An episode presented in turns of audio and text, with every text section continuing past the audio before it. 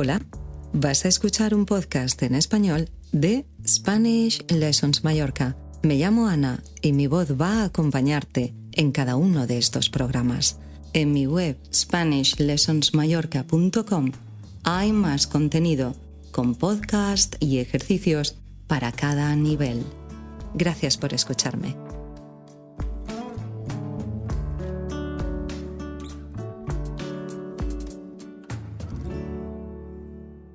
¿Qué tal? ¿Cómo estás? Vamos a practicar el verbo conocer. Tengo una pregunta para ti. Me encantan las preguntas.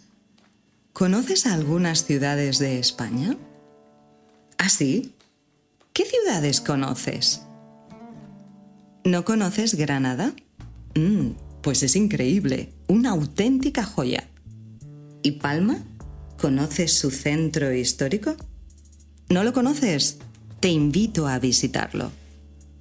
Usamos conocer para hablar de experiencias. Por ejemplo, no conozco el museo, pero conozco la catedral.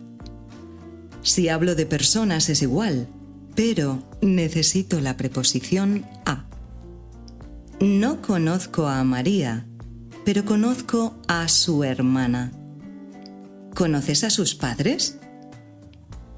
Esto pasa con la mayoría de los verbos. Con personas necesitamos usar a. Por ejemplo, visito a mi familia el domingo. Para hacer la comunicación más rápida y ágil en todos los idiomas, reducimos las frases y usamos frases más cortas. Y Ana, ¿cómo hacemos esto?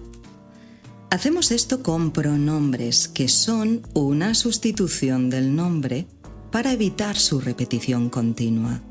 Por ejemplo, hay un museo de arte contemporáneo, pero no conozco el museo. Hay una catedral gótica, pero no conozco la catedral. No hablamos así, reducimos la frase. Hay un museo de arte contemporáneo, pero no lo conozco. Es como en inglés I don't know it. Hay una catedral gótica, pero no la conozco. Cuando el nombre es masculino, por ejemplo el museo, usamos lo. Cuando es plural usamos los. No conozco los pueblos del norte, la forma reducida es no los conozco. Cuando el nombre es femenino, por ejemplo, la catedral, usamos la. Cuando es plural usamos las. Conozco las Islas Baleares. ¿Y tú? ¿Las conoces? Con personas es igual. Conozco a los padres de María y tú? ¿Los conoces? Sí, los conozco. ¿Conoces Mallorca? ¿No? ¿Y a qué esperas? Escucha de nuevo el podcast antes de hacer los ejercicios.